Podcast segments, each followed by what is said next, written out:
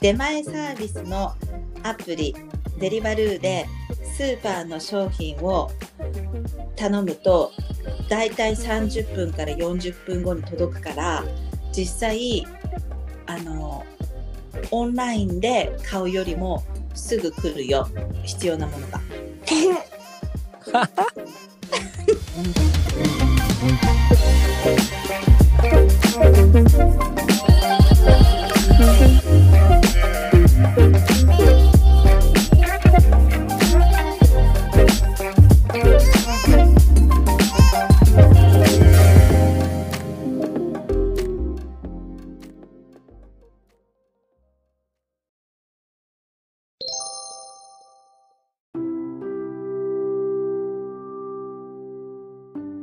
とりあえずあの衛生面問題のことに関してイギリスのうんうん話すんだか、そうそう衛生面だよね。うん、だからこのコロナ禍でいろんな追加された日本とのそうそうそう。なんかさでもさコロナ後とかコロナポストコロナと変わったことっていうのは結構あるよね。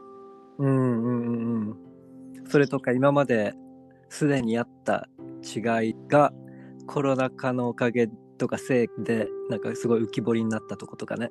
うんうんあるね。いや私ね実はえっ、と2020年の3月から9月までうん。日本にいたのよ。はいはい。長い半年間。だから結構その、なんていうの差っていうのが結構見えて、なんか日本にいた時とかも、こう、アルコールの、こう、ジェルとかスプレーっていうのが、もう、入り口のところで必ず常備されてたりだとか、うん。あと、もうとりあえず、もう3月に行った時点で、ほぼ100%の人がマスクうーんやっぱはそこ。うん、のしてた違いね。とか。またもともとね日本はそういうマスク文化が普通にあったからね。そうそうそうそう。だからやっぱりそういうところは、多分みんな、あんまりこう、毛嫌いしないで入っていけたとこだよね。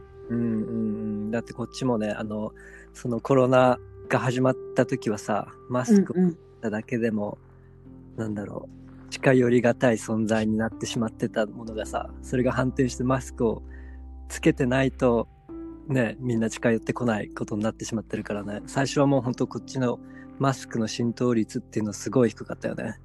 いや、低かったよね。だからつけてたら本当に 避けられてたし、特に私なんてアジア人だから、もろ、もろ避けられてたし、持ってますって感じだもんね。なんいやもう何本当に、うん。だからその点はやっぱりちょっと差別的な目でも見られたことは数回あったなと思う。だからその点でなんかやっぱ欧米の対処はそこは遅れちゃったよね。そういう文化がないしいや、本当そうだよね。だってね、うん。実際問題あの娘の幼稚園でも、こうやっぱりマスクとかをしましょうっていう文化はないからあれなんだけれども咳とかするときにあの腕に咳を手にやら手で押さえないで腕に咳をしましょうっていうのを教えられてた？でもそれって NH スタッフも結構やってたよね。うん、よく結構あのね、パブリック、このヘルヘルスプロモーションだっけ？なんかそういううんうんうん。で、結構打ち出してやってたよね。やってたじゃない発表するときはこう手の内でせずに、なんなんていうの膝の、肘肘のとこだっけあれ。そうそう肘の 肘のところでこうほっほっとやるみたいなそっちの方がやっぱね、そこでした後にいろんなもの触ったりもしないしね、その咳をしたとこで。そうなんだよね。だからなんかそういうのとかも、なんか最初はマスクしないでそれで防げるみたいな、そそれで OK だろう的な感じだったけれども、もう帰ってきた時には、まあ結構マスク率は上がってたかな。でも他のヨーロッパに比べたら、まだ全然少なかったみたいね。はいはいはいはい。なんかフランスとかドイツとか友人が、あのー言ってたんだけど、もうマスクしなかったら罰金みたいな。もうマスクが当たり前だけど、ロンドンがあまりにもマスクしてない人だらけでびっくりするっていう感じで。はい、でも欧州でもやっぱり結構違いがあったよね。そっち側の方はあった。結構厳しく取り締まっ厳しかったね。イメージがあるわ。確かに。だから、フランスとかもやっぱ厳しいって聞いてたし、だってこっちは政府自体がもうその当時はさマスクはあんまり効果がないみたいな的なことを言っそうそうそだからマスクしなくても大丈夫ですよ。それとも、あ、それよりもハンドハイジーンとかね。うん手はうんうん。だとか、そっちのハッピーバースデーの長さを歌いましょうみたいな。そうそうそうそう。そっちの方をこう押してたからさ、マスクの、なんだろう、重要性っていうのを、みんなまだ、ね、全然、分かれなかったよね。そうだね。うん。で、実際、今、ロックダウン中でも、マスクは歩いてる時にしてるかっていうと、してる人はほとんどいないよね。うん、ほとんどいないね。どちらかというと、室内とか買い物をする時とか、うん。まあ、だから買い物をするために室内に入る時とか、あと、うんあえっと、えっと、タクシーの中とか、バスの中とか、うんうんうんうん。やっぱ室内だよね。室内でちょっと密になるところとか。密になりやすいところだけみたいな。うんでもそのバスとかでもしてない人もいるぐらいだから、はいやっぱその点は結構認識はまだ甘いかもね。日本にいる妹とかから聞くけどやっぱ日本人はみんなやっぱりねマスク率も高いし屋外屋内あの限らず外でもランニングとか自転車で一人乗ってる時でもさマスクを普通にしてるし一人で車に乗ってる時もマスクを普通にしてるし、いや、そうだよね。うんこっちじゃね結構考えられないような徹底さわ、かる。日本はあるからそれで日本人はやっぱりすごく、あの、ちゃんとこう、順従する民族というか、うんうんうんうんちゃんと従うじゃないみんなに。周りとの調和を大事にするもんね。そう。だからその点でも、やっぱり、あの、逆にしてない方が本当浮いちゃうというか、だから、その辺ではコロナがこれだけ数が、本当今日とかも6万人1日で死者うん1300人、うん、うん一番今まで多いんだよね、数が。一日。ね。だからそ、それででも、そうかといって日本とかだって今、な、何人出てるんだ？東京で2400ぐらいで、ね、また緊急事態発表みたいになってんだよね。でも本当にすごい数の少なさではあるよね。ね、それは死者じゃなくてあれね、ポあの、陽性って出た人の数だからもう全然規模が違うよね。そうだよね。だって7000人だもんね。うん新規感染者が。うん。だからそう思うとやっぱり全然、あの、桁が違うんだけれども、その点ではやっぱ日本もやっぱ増えてきてるね。うん、そうね。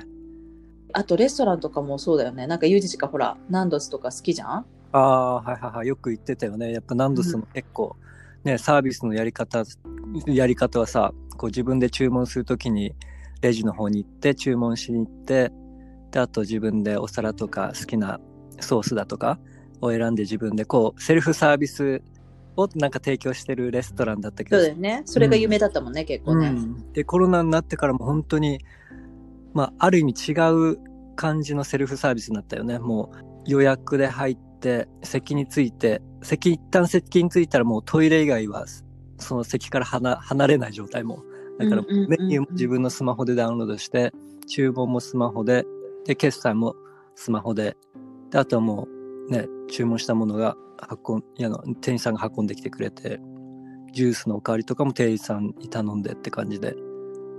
あ、のそうだよね。うん、やり方をガラリと、ね、なんか変えた勇気もすごいよね。うんうんうん。やっぱそういう意味ではなんか結構大手の飲食業界は変わってきてるんじゃないかな。なんかプレットとかもさ、なんか人数制限すごい厳しくしてあるじゃない？うんはいはいはい。だから本当あ、でも人数制限で言うんだったら日本も結構してたかな。うーん。なんかそこまで、なんていうのプレットみたいに厳しくない？なんかプレット本当極端に厳しくない？あそこ。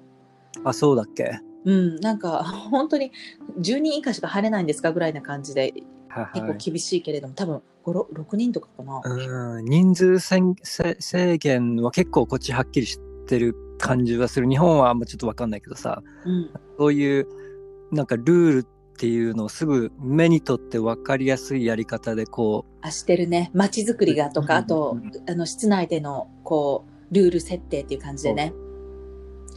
なんかスーパーとかでも、並ぶところは確実にこう、もう、線が引いてあったりとか、エレベーターの中も、もう4人しか入れないように、こう、立つ位置まで決まってたりとかするもんね。うんうんうんうんうん。そういう細かいことが、まあ日本でもあったりなかったりするだろうけども、うん結構こっちはね、いろいろ全てのエリアにおいて浸透してる気がするよね。うんうん、わかる。で、なんか、日本から帰ってきて一番最初に思ったのが、こう、食事とか飲み物うん。を提供する、要するにレストランとかカフェ。とかにはチェックインサービスっていうのができたんだよね、NHS のアプリケーションで。だからそれでトレーシングができるから、うんだからそのアプリによって、要するに自分がいるところは安全なのかっていうところとか、うんあとここでコロナ陽性者が出たらお知らせしてくれるとか、やっぱそういったところも、なんて言うんだろう、これは NHS が、まあだから政府関連のことだと思うんだけれども、すごい整えてきた。うん、だよね。うん。うんどんどんその変化っていうのははっきりしてて、最初はやっぱりさ、マニュアルでペンと紙で情報を自分の携帯ナンバーとかを。そうそう、やってたもんね。あれ、確かにやってた。韓国料理とかそうだ。ったよね。それでもうすぐアップがこう入ってきて、もうあの、なんだっけ、バーコードスキャンとかで簡単になっていったし。そうだね。うん。なんか一応ね、あの、日本も新型コロナウイルス接触確認アプリのココアっていう、あ、ココアっていう名前なんだ。そう、があるのよ。でも、ダウンロード率が極めて低いというね。うん。こまずココアっていう名前がまた面白いネーミングだけども。一応、ココナ、あ、コココナじゃなくココナて、コロナの、うん。なんだろうね、あ、コンタクトコンファーミングアプリケーションだって、ああ、一応意味があるんだ。あるみたい。で、まあうんあの、ほら、COVID-19 のコンタクトコンファーミングアプリケーションね。でもさ、でもさ、ダウンロード率が、今、現時点うん。で2300万件うんなのよ。だからそれは、やっぱり人口が半分以上のはいイギリスに比べて少ないかな。から浸透してないっていう点では、やっぱこっちは、そのダウンロードとかを、アプリケーションとかをチェックインしなかったら、あの、買い物ができなかったりだとか、お店自体が、こう、拒否したりとかもしてたじゃない？ーうんうん。だけど、そういったことも多分、ちょっとなーなーになってたりとか、そのアプリうん実際、うちの家族知ってるかな？ちょっと、その辺のインフラの遅さは日本には実際あるかもね。うんうん、まあ遅さとかでやっぱそういうコロナ禍に対してこう臨機応変に対応できてるって感覚でこう見ていった時にやっぱりガラッと違いが感じれたのはやっぱりにイギリスにいる間だったのかなと思うよね。うんまあ日本思う。だってイギリうス、本当一方通行の室内とか本当増えたから、ロックダウン中じゃなくて、その10月とかかな、ロンドンズーとかに行った時も一方通行なわけよ。はいはい。だから、例えば、あの、ライオン像を見て、それでまたライオンに戻りたいってなっても、うん。見れないのよ。また一周しなきゃ。だからそういうのとか、あとショッピングとかも、はいもうアップルに直行したいんだけれども、もう遠回りをしてアップルに行くみたいな。うんうん、特にアップル並ぶから。ら。うん、アップルは結構ね、あーすごくちゃんとしてるよね。そう。だから、うんあの辺とかもすごく、でも、なんだっけ、ゆうじちか NHS もそうなんでしょ？うんうんうん、仕事も職場も今、まあ、自分とか結構オフィスベースな感じなんだけど、うん。スタッフ、一日に入れるスタッフも制限されてるから、もう今、みんながスタッフ、あのー仕事に入れない状態だからの、えっとね、シフト制になっちゃってるのよ。だから、ああ、なるほどね。従業員がある人数以上にならないように。うんうんうん。しかもそれで一方通行なんでしょ？そうそうそう、一方通行で。それもすごい、やっぱり結構変わってきてるよね、そういう点が。あとさ、あとさ、イギリスで、なんか結構驚いたのが、大手スーパー、テスコ、センスベリーとか、あとウェイトローズとか、その辺で、はいこう、スマート決済っていうのかな？ななんていうの？ダウンロードして、アプリケーションダウンロードして、うん。それで自分で商品をレジに通すっていうか、ピッピッってやっていくのね。うんうん。ハンドセットがあるのよ、もうそこね。それで、そこに実際いくらとか、あの、今合計金額とかすべて出て、それでスマート決済の方に最後、あの、進むと、もう、カード支払いなり、まあ、携帯での支払いなり、なんでもいいんだけど、うんそれでもう何も触らず、カートとか、あと、あの、カゴうん。に触らずに、こう、普通にもう出てけるみたいな感じ。になって、それとかもはい、なんかすごいなみたいな、ななんていうの、あっという間に広がったし、それで結構、あれは常に、そのスタッフの人がいて、うん。こう、綺麗にしてくれてるのね、その、はいはい。だから、そういうのもやってるし、あと、スーパーとかでも基本的にカゴ入るときに、もう自分で掃除する場所が設けられてるもんねう。んうん。だからもともとこのイギリス、やっぱ欧米とかのカード社会でさ、そういうもともとのインフラがまず整ってたっていうこともあるんだろうけど、やっぱそのもともとあったシステムをまたこうさ、広げる速さっていうのが結構あったよね。あったね。だからそういう意味では、そのもちろんね、数字が結果が伴ってないという残念なところ、そのやっぱりこの、なんていうの、個人主義で、あやっぱりこう自分勝手な部分があるからこそ、だからそういうのも結構やっぱ早いのかなとも思うし、日本人は政府がやらなくても、個人個人がもう意識が高いから、はいっていうのもあるのかもしれないけれども、だけれども、イギリスのそのこう、対策として、一応社会的なインフラっていうのは結構な感じで整ってはいると思う。あとさ、ちなみにこう iPhone の話なんだけれども、はい。顔認証って本当に もうダメだよね、もうこれ。なんかもう機能しないよね、うんこのマスク社会に。もう本当まあね、アンドロイドとかまた違うかもしれないけど、iPhone ユーザーにとっても本当最近の iPhone 持ってたら顔認証だけだからさ、もう手間のかかること。いや、本当よ。本当自に。分の暗証番号もさ、もう桁を 4, 4個に作って。あ、変えたんだ。もうすぐログインして、ね、払えるように。じゃないと毎回いや、本当だよね。でもやっぱりね、現金を扱って払うよりも手間がすごい省けてるんだろうけども、もう今までさ、コンタクトレスとかで慣れすぎちゃってるから、そのちょっ。としたことにすごい手間暇かけることが歯がゆい。いや、本当だよね。本当に、あの、あの顔認証はもうちょっと嫌だもん。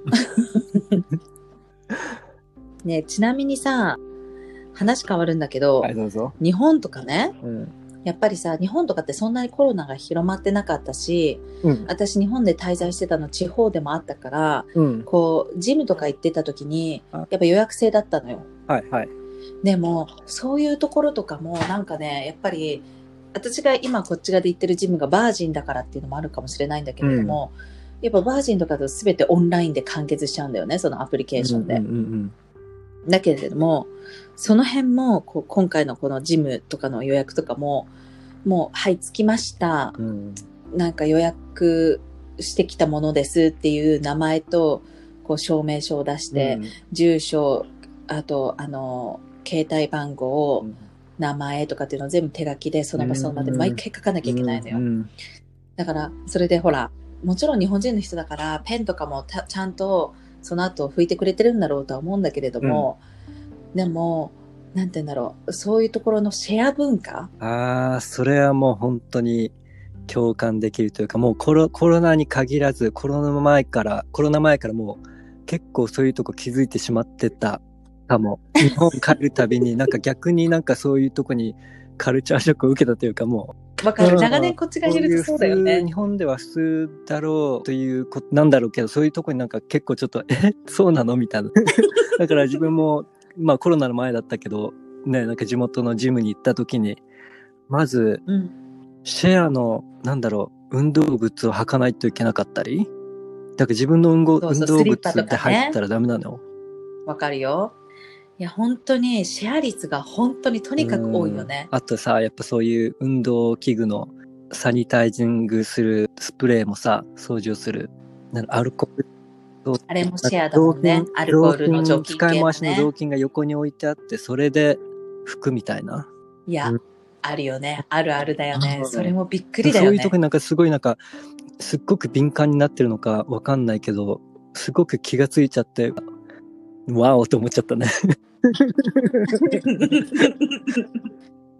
いや、でも、だからやっぱりさ、日本って、ほら、なやっぱり本当に旅館とかもさ、実際さ、こう、下駄とかスリッパとかもシェアだしさ、トイレ行ったりとかして行くときもさ、レストランとかでさ、なんていうの、スリッパがうん。あったりとか、やっぱりこう、なんていうんだろう、そんなに、でもさ、ほら、一応 UV 的なもので紫外線で殺すみたいなウイルスを、そういうのをやってあるところもあるんだけど、でも基本的にはやってないところが多くて。で、だから、やっぱそういうシェアに対してはそんなに、こう、抵抗ないんだろうね、うんきっと。なんかおかずとかのシェアとかそうだもんね。私のパートナーのイギリス人が、彼がいつも家族でも、こう、なんていうの、大皿でシェアっていうのがまだ慣れないっていう感じでそっかそっ言うもんか。ね。家族でもやっぱそういう抵 抵抗あるんだね。うん、そうみたい。でもそうかといってさ、なんかさ、イギリスはイギリスで、こう洗剤とかをつけっぱなしでこう洗ったりとか、自然乾燥とかもそういうのとかも乾かすんだけれども、基本的に洗剤ついたまま乾かしちゃったりとか、とかあと食器洗うのも溜めて、まあ、やるとかっていう風に一一部の日本人の中では言われてるけど実際そういうところは見たことないんだけどね、うん。ホームステイもしてた時期もあったけど実際そうじゃなかったし、あとやっぱり食器洗い機ディッシュウォッシャーが結構普及されてるっていうのもあるかもね。う。んうん。そうね、それもあるかもね。うんまあでもあとは土足。土足とかは結構言われるよねこっち。のなんていうの？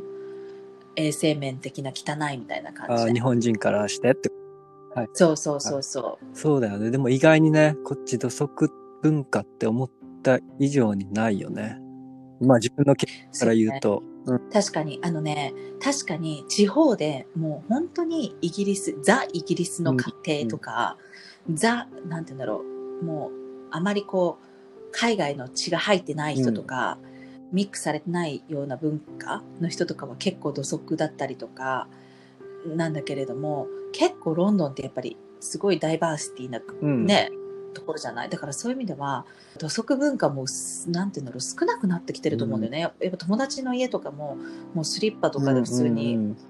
こう入っていくし、あと基本的には靴下になって脱いでみたいな感じになっちゃうし、一応玄関っていう玄関もないかもしれないけど、そのね、い別にないけうどわでも下駄箱みたいなちょっと靴置き場があるもんね、だよね。うん。まあ、確かにちょっとスリッパ履くのは靴がこう結構何？快適じゃないから楽楽楽な方がスリッパだからっていう点もあるのかもしれないけどでもなんかその辺でなんかでもかといってその土足文化でも床がそこまで汚くないのが不思議なんだけどなんかそんなになんなん自分の経験から言うとねイギリス人のお宅に行ってすごい汚い家ってそんなに見たことない、はいはいはい。なんか、スチューデントアコモデーションとかの時は共有スペースめっちゃやばかったけど、ね、だから、ほら、自分とかもさ、男4人と住んでたからさあった、よね、そういう時期。もう、そう、だから常に汚いわけよ。はいはいはいうん、もまあ、う、なっちゃうもんね。洗わないし。うんそう。だから、そういう時は、もう自分がもうしょうもうやるしかないなと思ってやってたけど、でも、基本的にその、その子たちのご自宅とか行くとやっぱ綺麗だし、まあ自分の部屋は汚いのかもしれないけど、だからそういう意味では、なんかね、あんまりその衛生面がイギリス人特別汚いっていう風に感じたことは実は少ないかも。うん、そうね。なんかその見える面でも、面での、見かけ的な、こう、綺麗さっていうのは多分日本は結構いやっぱあるんだろうけどね。そうね、片付いてるうん感じやっぱ道路とかも綺麗だし、ゴミ捨てるのうんうんことも少ないしさ。だけどやっぱそういうなんだろう、除菌とかそういう衛生面でもマイクロのレベルで考えたときに、やっぱり物に触れることに対しての、なんだろう、危機感っていうのがもうちょっと意識があるのかな。うん、なんか手やだね、スリッパ。とかさ、そういう靴のシェアもうんうんやっぱ抵抗があるしさ、というかそういうのってあんまないしさ、もう。うん。いやでも確かにだって今コロナだから実際除菌ジェルとかさ除菌シートとか、日本でも出てきてはいるけどもうイギリスとかずっと前からあったもんね、しかもずっと前から私ずっと持ち歩い持ち運びはいはい。してたもん、いろいろ種類あるしね。うん。種類ある。匂いもあるし、なんかこうすごくこうサラサラになるタイプとか、はい結構保湿できるタイプとかいろいろあるよ種類ね多いかもね。うんうんうんうん。なんかあとそれとかもさ、スプレーとかもそうじゃない？レストランとか行ったりとかもそうだし、あの、ピンクのあの液体かけてさ、こう、もうとりあえず菌を切るみたいな感じでは、やっぱり、なんていう、菌を殺すっていう文化なんだろうね、うきっとこいう、っちは。やっ。ぱテーブル拭くと、拭くこととか考えたりあの、ね、うん。おしぼりとかの文化も、やっぱこっちで、もしこっちの人感覚でおしぼりって出されたら、えって思う人結構いるよね、多分。うん。ああ、はいはいはいはい。ちゃんと洗えてんのっていうか、なん、なんか抵抗があるんだと思う、結構やっぱり。だからそういうのとかも基本的に使い捨てだもんね、こっちではね。だからなんかそういうところが、まあでも、でもさ、不思議よね。なんかそういうところがリサイクル精神がこっちもありそうなんだけれども、日本もそういったリカリサイクル精うん、神うん。なんかそういうことに関しては結構ね、バンバンいっちゃうというか、うん、あの、うんな除菌シートとかも結構ね、ジムとかでこっちで使うし、使い回しのタオルよりか、やっぱその抗菌って考えた時にそっちの方が実際ね、綺麗にできるわけじゃん。できる。だってこっちってネイルサロンでも、まず除菌してからネイルしてくれる。うんそういうあれがあるんだね。なんか除菌して、それでネイルして、その後クリーム塗ってくれるんだけど、基本的に、もう私の手とかも、もう最初から除菌されるみたいな。まあ、なんていう、ベトナム系だから、ちょっと全部のね。まあ、もちろんこれは、もちろんね、そりゃ、日本でもそういったところもあるだろうし、すべ、てのことに対して。だから、なんとも言えないけれども、でもまあ、自分が感じてきたところとしてね。えそれはもう、あの、コロナ、コロナ前から。うん前から。うん、コロナ前から。だから、だからなんかそういう、き金っていう部分で、こっちの方が結構、意識してたのかなうんあーそっかそっか。確かに、やっぱ手で触れるものに関しての危機感っていうかね、やっぱりあの、ハンドジェルとか、お店とかショッピングセンターに置いてるハンドジェルもさ、オートマ、自動的なものが多いし、やっぱり日本は結構さ、ねグレーの液状のアルコールっていうのが結構ほとんどのような気がするのよね。いや、わかるよ。ほとんどだったもん。だからそういうのってやっぱ手で押さないといけなかったりすることが多いわけじゃん。そういうスプレー。多い、多い。だからどんだけそういうのに触れずにね、除菌できるかっていうのを結構ね、取り入れてんのかね。いや、でも本当そうだよね。しかもさ、こっちってさ、すごいなとか思うのが、コロナ対策してるとかっていうふうに友達とかに聞くと、そうするとほら、もちろんほら、アルコールジェルでとか、でもそのアルコールジェルとかも結構臭くないの多くない？まあも,、うん。もちろん臭いのもあるんだけど、でもなんか結構アロエうんうん。の香りだったりとかっていうのとか、あとなんか結構爽やかなものとか、あのラベンダーのものとか、だからいろいろなんかジェルも本当ああるじゃない？で、それで対策してるとかっていうふうに友達とかに聞くと、本当こう、なんていうの？野蛮なんだけど、ガーリックをすごい食べるようにしてる うちの同僚にもそういう人がいたような気がする。もう毎日ガーリック何個食べちゃってんのよ、みたいな。うんそう、本当に。あとやっぱり生姜うんを食べるようにしてるとか、やっぱり本当にああいうのってなんか菌を殺す作用いわゆるがあるんだよね要するに、なんだっけ、あの、ホームレメディだっけ？そうそうそうそうそう。だからそういうレメディ系を試す。てか、まあ、日常的に入れてる人とかも結構多いかなっていうのは思う。だってガーリックとかも食べる量とか結構本当すごいんだよ。よね。一人で、あの、半分のあのガーリックとか、あと丸一個食べちゃうとか、しかも結構潰してそのまんま ショットでとか。まあ、それが効くか効かないは別として、そういうのを言ってんだ。いやだから一応自分もガーリックとか、あとジンジャーは買うようになった。あ あとさ、あとさ、こっちで言うんだったらば、日本って本当これがなんかまた不思議なんだけど、日本って、まあ、いろんな食材を食べてるっていういうところもあるのかもしれないけど、イギリスってサプリ文化じゃない、うん。やっぱ自分もビタミンうん。マルチビタミン、ビタミン B コンプレックス、結構いろいろなものを飲んでるわけよ。あと、ね、子供にも、娘にも3歳になるけれども、彼女にも、もちろうんんあげてるわけよ。そういったドロップスだったりだとか、マルチビタミン系とかを毎日。だけど、その文化は多分日やっ本にはないよね、ぱりね、あんまりや。っぱ、うん。なんかやっぱり一番いいのは、うんうんそういう食事から取れる栄養が一番いいんだろうけど、ね、うん欧米は結構手軽にサプリメントとしてタブレットの形で取れるものが結構ね、多いもんね。多い多い。だから、なんだろう、コロナとかになってさ、えっ、と、3月の頃さ、もう一気にスーパーにあるトイレットペーパーからなんいろんなものがなくなった時あったじゃない、ストックが。あの時だってさ、サプリも一気になくなったもんそれか今まで結構け健康を目的で超えて売ってなかった商品も、えっと、見出しをこう変えて、なんだっけ、イミューンシステムアップみたいな感じの、ウイルス対応みたそういなね。いうのをこうなんか、すごい売り出してるなっていうのを気づいたのがある。いやいや、わかるよ。本当変わってきたよね、そういう売り出し。どんだけ、ね、免疫免疫力を上げれるかみたいな。いや、そうそうそう。でも本当免疫力は多分一番大事なところでもあるんだろうね。今回のこのコロナに関して言っても。いや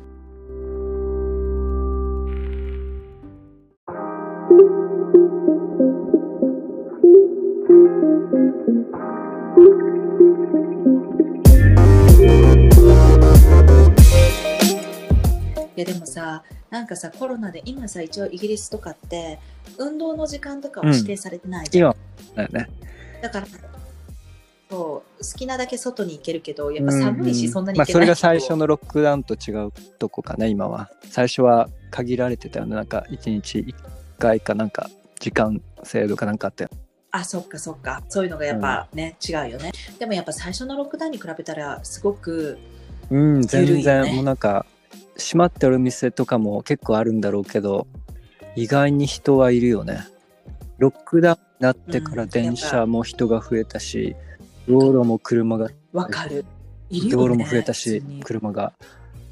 うん。だからもう、うん、これがやっぱりね、いわゆるニューノーマルにみんなこう、うん、これが普通、もうこれがもう普通の生活にこれからなっていくのかなって。いやだけどさイギリス人とかも結構もうニューノーマルで生活してない？ね。もうこれがもう普通になってきちゃってるからね。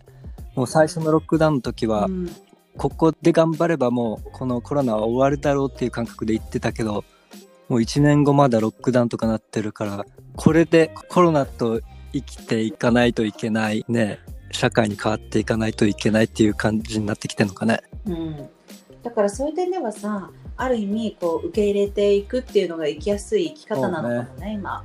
やっぱそういうことを考えたらね、いろんな面で柔軟に対応していけた方が、ね、これからのためにも生きやすくなっていくのかね。まあ確かにもう本当にさ街中がさなんかレストランとかあのー何？お洋服屋さんとかさ開いてたりとかショップとか開いてたりするとやっぱり活気は出るし華やかだし、なんかね楽しいけど歩いうん街歩きしてても、なんか今みたいにこう全部閉じちゃってるとやっぱりちょっと気分も違うけれども、でもやっぱ受け入れていくしかないのかなって自分にも言い聞かせてる。そうし考えをね、変えていかないと思う。ね。そうよね。